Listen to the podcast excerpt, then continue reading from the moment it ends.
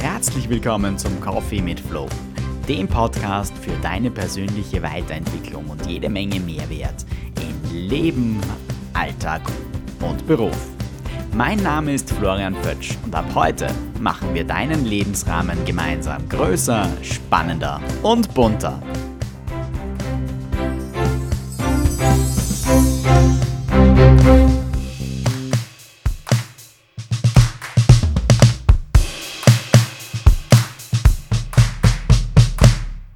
Hallo und herzlich willkommen zu einer neuen Episode aus meinem Podcast, dem Coffee mit Flow. Ja, seit meiner letzten Episode ist wieder etwas Zeit vergangen und ich hoffe, du konntest den herannahenden Frühling mit all seinen Vorzeichen schon ein bisschen genießen.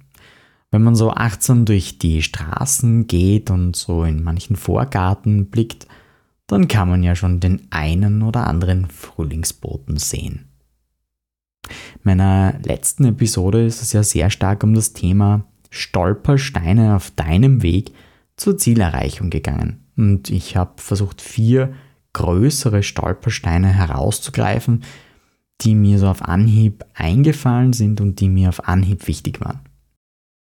Aus dem Feedback meiner Hörerinnen und Hörer hat sich jetzt eine weitere Situation oder ein weiterer Stolperstein herauskristallisiert, der definitiv eine sehr große Bedeutung hat und ein großes Gewicht einnehmen kann und dementsprechend als Stolperstein nicht unerwähnt bleiben soll.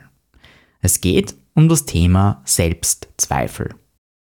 Selbstzweifel können uns ja in ganz unterschiedlichen Situationen begegnen und manchmal schleichen sie sich so langsam heran und begleiten uns eine Zeit lang auf unserem Weg dem Ziel entgegen ohne dass sie sich vorerst zu erkennen geben. Und dann warten sie anscheinend irgendwie auf den passenden Moment und zeigen sich und dann wird man sie nicht mehr los. Und dann stehen sie vor einem und verhindern, dass man seinem Ziel entgegenschreiten kann. Ja, wenn man sich mit dem Thema Selbstzweifel ein bisschen auseinandersetzt, dann stößt man irgendwann einmal auf den Begriff Imposter-Syndrom. Auf Deutsch übersetzt würde man sagen, das Hochstapler-Syndrom. Und das ist eigentlich schon relativ früh mal in den Vereinigten Staaten erforscht worden, nämlich 1978 von den zwei US-amerikanischen Psychologinnen Pauline R. Clancy und Suzanne Imes, die sich mit diesem Thema sehr intensiv auseinandergesetzt haben. Was ist nun aber das Imposter-Syndrom? Vereinfacht könnte man sagen, das Imposter-Syndrom ist ein Zustand kompletten Selbstzweifels. Menschen, die ein Ziel erreichen, können nicht fassen, dass sie dieses Ziel erreicht haben. Mehr sogar noch, sie wundern sich, wie sie überhaupt an dieses Ziel gekommen sind und beschäftigen sich mit Fragestellungen wie zum Beispiel, habe ich das überhaupt verdient? Steht mir dieser Erfolg überhaupt zu? Darf ich mich über diesen Erfolg überhaupt freuen? Diese Beschäftigung mit diesen Fragen führt dann zu andauernden Versagensängsten und zu einem total negativen Selbstkonzept, das diese Personen über sich zu entwickeln beginnen. Man muss sagen, dass diese beiden Komponenten natürlich persönliches Wachstum und die persönliche Weiterentwicklung komplett eindämmen und verhindern. Studien zeigen, dass ca. 70% aller Menschen in ihrem Leben in irgendeiner Form irgendwann einmal Bekanntschaft mit dem Imposter-Syndrom machen. Und die Studien zeigen weiter, dass es dabei mehr Frauen betrifft als Männer. Und wenn man sich diese 70% einmal genauer anschaut und ein bisschen drüber nachdenkt, dann muss ich für mich schon sagen, dass das eine ziemlich hohe Zahl ist. Und ich eigentlich fast ein bisschen schockiert war darüber, dass es so viele Personen betrifft. Was ist jetzt der erste Schritt, den man setzen kann, wenn man merkt, dass man in diese Kategorie fällt? Naja, grundsätzlich ist, glaube ich, die Erkenntnis schon einmal ein sehr großer Meilenstein, wenn es darum geht, sich mit dieser Situation auseinanderzusetzen. Man muss auch sagen, und das ist ganz wichtig zu betonen, nicht jeder Mensch, der vielleicht weniger Selbstvertrauen hat oder in gewissen Situationen merkt, dass das Selbstvertrauen ein bisschen leidet, leidet auch am Imposter-Syndrom. Und es ist auch sehr schwer zu sagen, was jetzt genau alles dazugehört, damit man sich in diese Kategorie einreihen kann. Was aber auffällt, ist, dass zwei extrem konträre Situationen als Gradmesser herangezogen werden können. Auf der einen Seite steht da der Perfektionismus. Er meldet sich immer wieder in Situationen mit der leisen Stimme und fragt, ob das jetzt wirklich so gehört. Also er vermittelt das Gefühl, dass die aktuell erbrachte Leistung definitiv nicht reicht. Dass man damit auch gar nicht zufrieden sein kann. Man sich das ja anschauen muss, wie das ausschaut. Nein, am besten man beginnt von vorne und macht es besser. Viel besser dieses Mal. Ich möchte ihn bildhaft ein bisschen mit einem Nagel vergleichen, den man sich beim Autofahren in einen Reifen einfährt. Am Anfang passiert vielleicht noch nicht viel, weil der Nagel feststeckt. Dann beginnt leise ein Zischen hörbar zu werden und der Reifen verliert immer mehr Luft. Man merkt es vielleicht am Fahrverhalten des Autos und irgendwann muss man dann stehen bleiben. Was ist dieses Stehenbleiben jetzt umgelegt auf die aktuelle Situation? Naja, die könnte im schlimmsten Fall vielleicht sogar ein Burnout sein.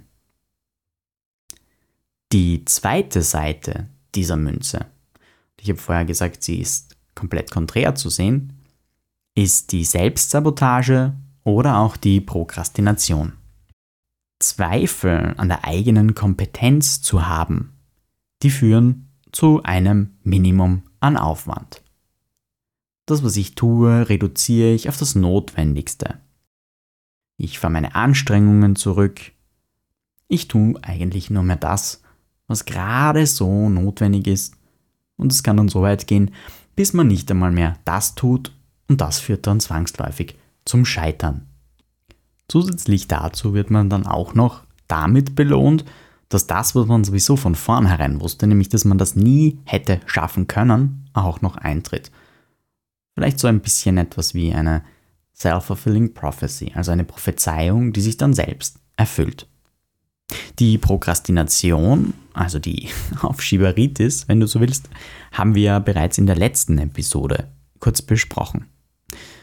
Sie ist ebenso ein großer Stolperstein beim Erreichen unserer Ziele. Und dieses Aufschieben, etwas anderes machen, sich jetzt nicht mit dem Thema auseinandersetzen wollen, sondern noch warten müssen, bis man dieses und jenes kann und dieses und jenes hat und dieses und jenes muss noch eintreten, damit alles perfekt ist, kann dazu führen, dass gewisse Ziele niemals erreicht werden, weil sie so lange vor sich hergeschoben werden, bis man dann schlussendlich sogar vergessen hat, dass sie noch da sind. Wie eingangs erwähnt, haben viele Menschen mit Selbstzweifeln zu kämpfen. Kennst du das Gefühl auch, an deinem Selbst zu zweifeln, dich selbst zu hinterfragen, deine Ziele und deine Fähigkeiten, sie zu erreichen, in Frage zu stellen? In meiner Arbeit mit meinen Klientinnen und Klienten kommt das Thema Selbstzweifel auch recht häufig vor.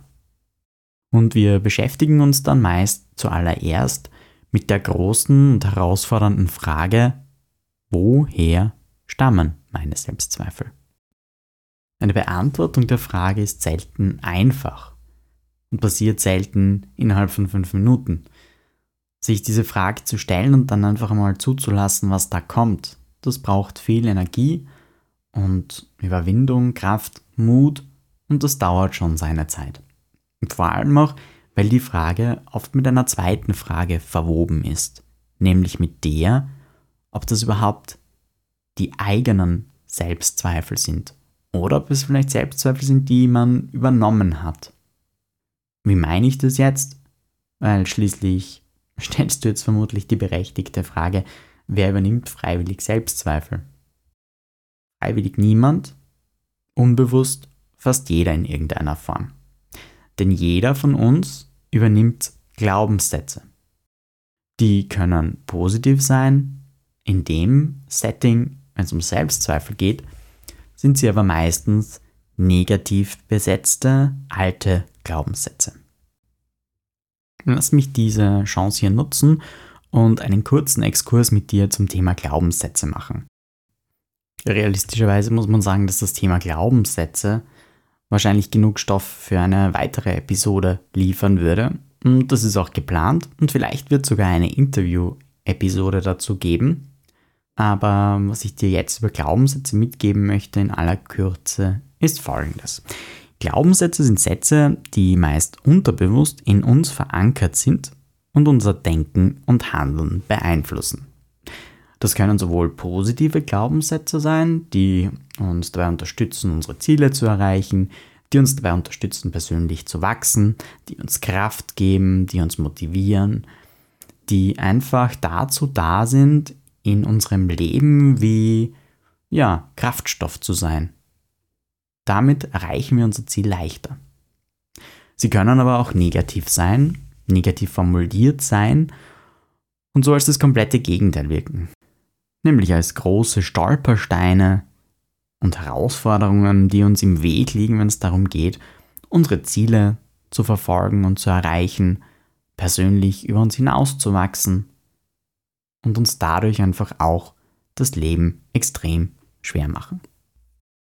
Wo entstehen jetzt solche Glaubenssätze? Oder vielleicht sollte man die Frage umformulieren und fragen, wann entstehen nun solche Glaubenssätze? Zu einem großen Teil in unserer Kindheit, also prozentuell gesehen definitiv dort der größte Anteil, auch im späteren Verlauf unseres Erwachsenwerdens dann natürlich immer wieder beeinflusst durch unterschiedliche Faktoren. Anschließend daran könnte man jetzt die Frage stellen, und woher stammen sie? Bei meiner Recherche für die heutige Episode bin ich auf vier Bereiche gestoßen, die ich gerne heranziehen möchte.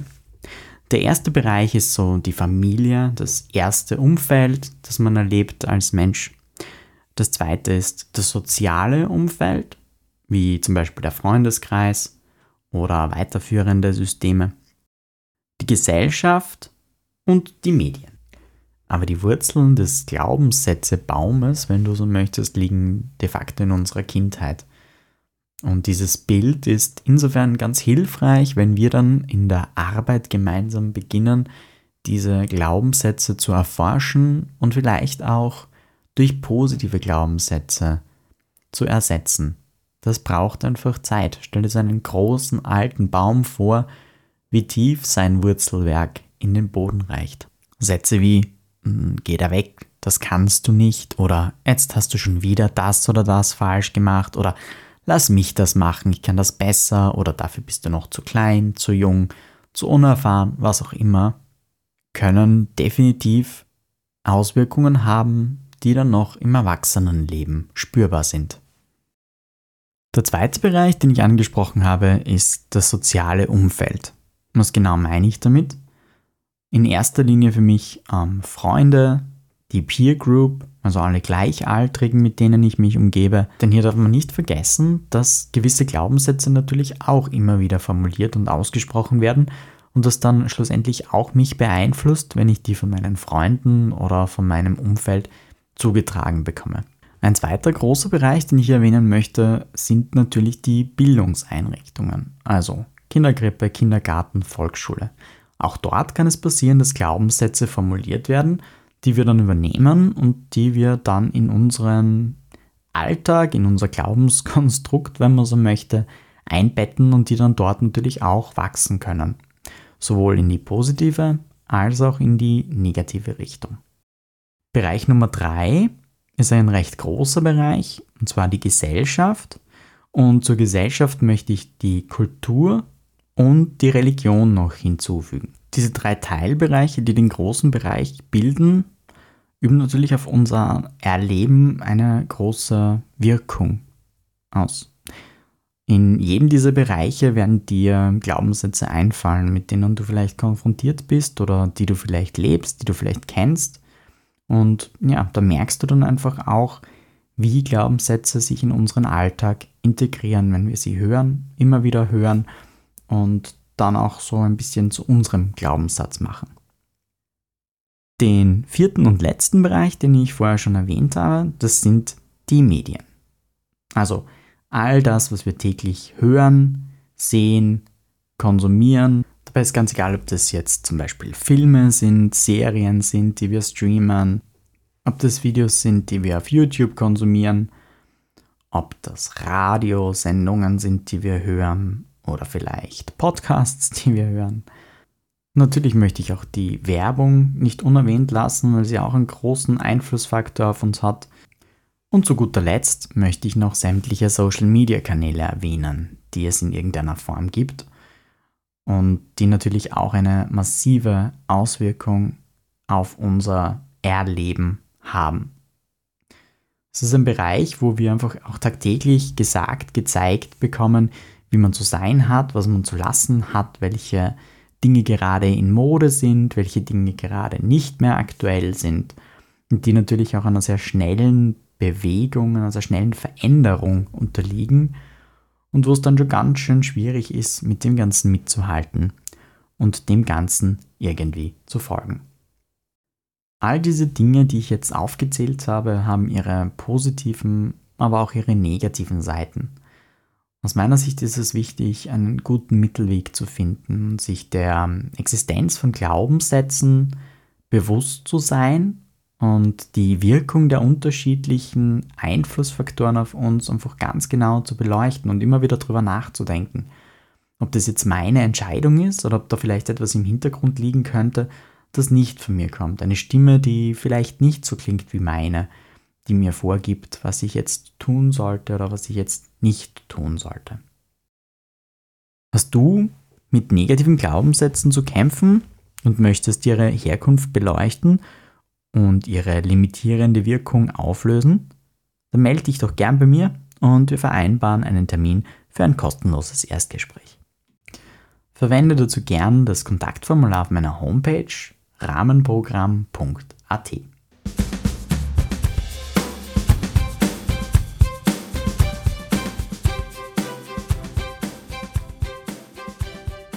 Jetzt haben wir uns sehr lange über Selbstzweifel, Glaubenssätze unterhalten. Jetzt möchte ich die Frage beantworten, wie mit Selbstzweifeln umgehen, also was kann bei Selbstzweifeln helfen. Tipp Nummer 1. Schreibe ein Erfolgstagebuch. Besorg dir dazu ein schönes Buch, das dich anspricht. Schaff dir zu Hause einen Platz, an den du es hinlegst, wo es gleich bereit fürs Eintragen auf dich wartet und schließ dir jeden Tag damit ab, dass du die Frage beantwortest, was ist mir heute gut gelungen? Es geht jetzt nicht darum, dass du Aufsätze schreibst, sondern es geht darum, dass du einfach in zwei, drei Sätzen niederschreibst, was dir an jedem Tag gut gelungen ist. Und nach einer gewissen Zeit kannst du es durchblättern und siehst einfach, wie dieses Erfolgstagebuch sich Stück für Stück mit deinen Erfolgen füllt und du schwarz auf weiß lesen kannst, was du alles erreicht hast, was dir alles gut gelungen ist was dich deinem Ziel ein Stück näher gebracht hat. Tipp Nummer 2. Achte auf die Vorbildwirkung. Wie gehen andere mit Selbstzweifeln um? Habe ich in meinem Freundeskreis vielleicht Menschen, die Selbstzweifel haben? Kenne ich andere Personen, die unter Selbstzweifeln leiden? Ja, dann begib dich mit ihnen ins Gespräch. Vielleicht ergibt sich die Möglichkeit, um ihre Methode ihre Geschichte, wie sie mit Selbstzweifeln klarkommen, zu hören und daraus etwas für sich selber abzuleiten. Tipp Nummer 3. Nimm Komplimente an. Immer wieder gibt es Situationen, wo wir Komplimente geschenkt bekommen. Die wir dann aber abtun mit so Sätzen wie, ja, das ist ja selbstverständlich oder ja, das macht man ja so oder ach bitte, reden wir nicht drüber. Stopp. Ab sofort machst du das anders. Wenn dir jemand ein Kompliment schenkt, nimm es an. Bedank dich dafür, lass es in dir wirken, ohne es gleich in irgendeiner Art und Weise klein zu reden. Schau, was es mit dir macht. Schau, wie es in dir wächst, welches Gefühl es in dir auslöst. Tipp Nummer 4. Negative Glaubenssätze erkennen und gemeinsam auflösen. Darüber haben wir uns ja gerade vorhin auch unterhalten. Tipp Nummer 5. Über Selbstzweifel reden lernen. Es gibt sicher Menschen, zu denen du ein gutes Vertrauensverhältnis hast. Vielleicht kannst du mit ihnen ins Gespräch gehen. Vielleicht kannst du mit ihnen über deine Selbstzweifel sprechen.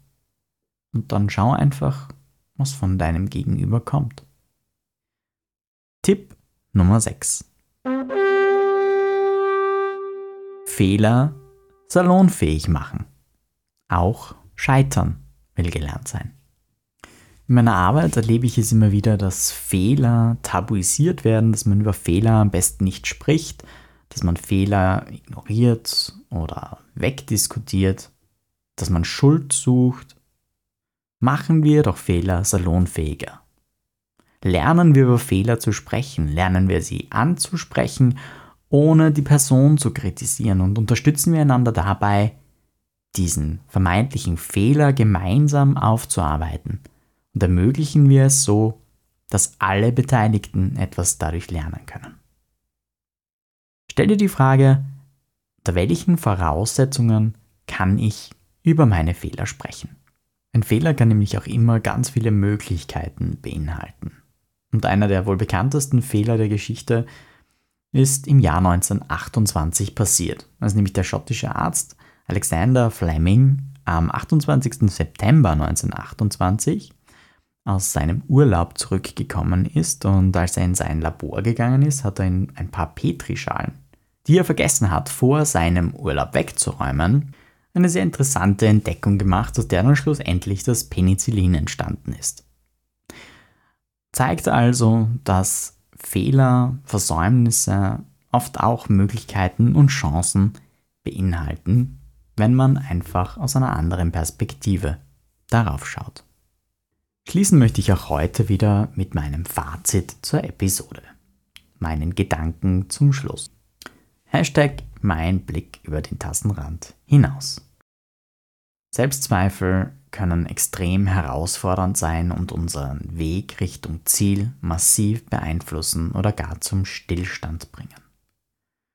Geben wir ihnen keine Chance, versuchen wir ihnen zu begegnen und sie zu einem Dialog einzuladen, wo wir ihnen einfach Raum geben und uns mit ihnen auseinandersetzen. Und wenn wir auf Glaubenssätze stoßen, dann sehen wir sie uns an und versuchen sie aufzulösen. Und gegebenenfalls auch gerne gemeinsam.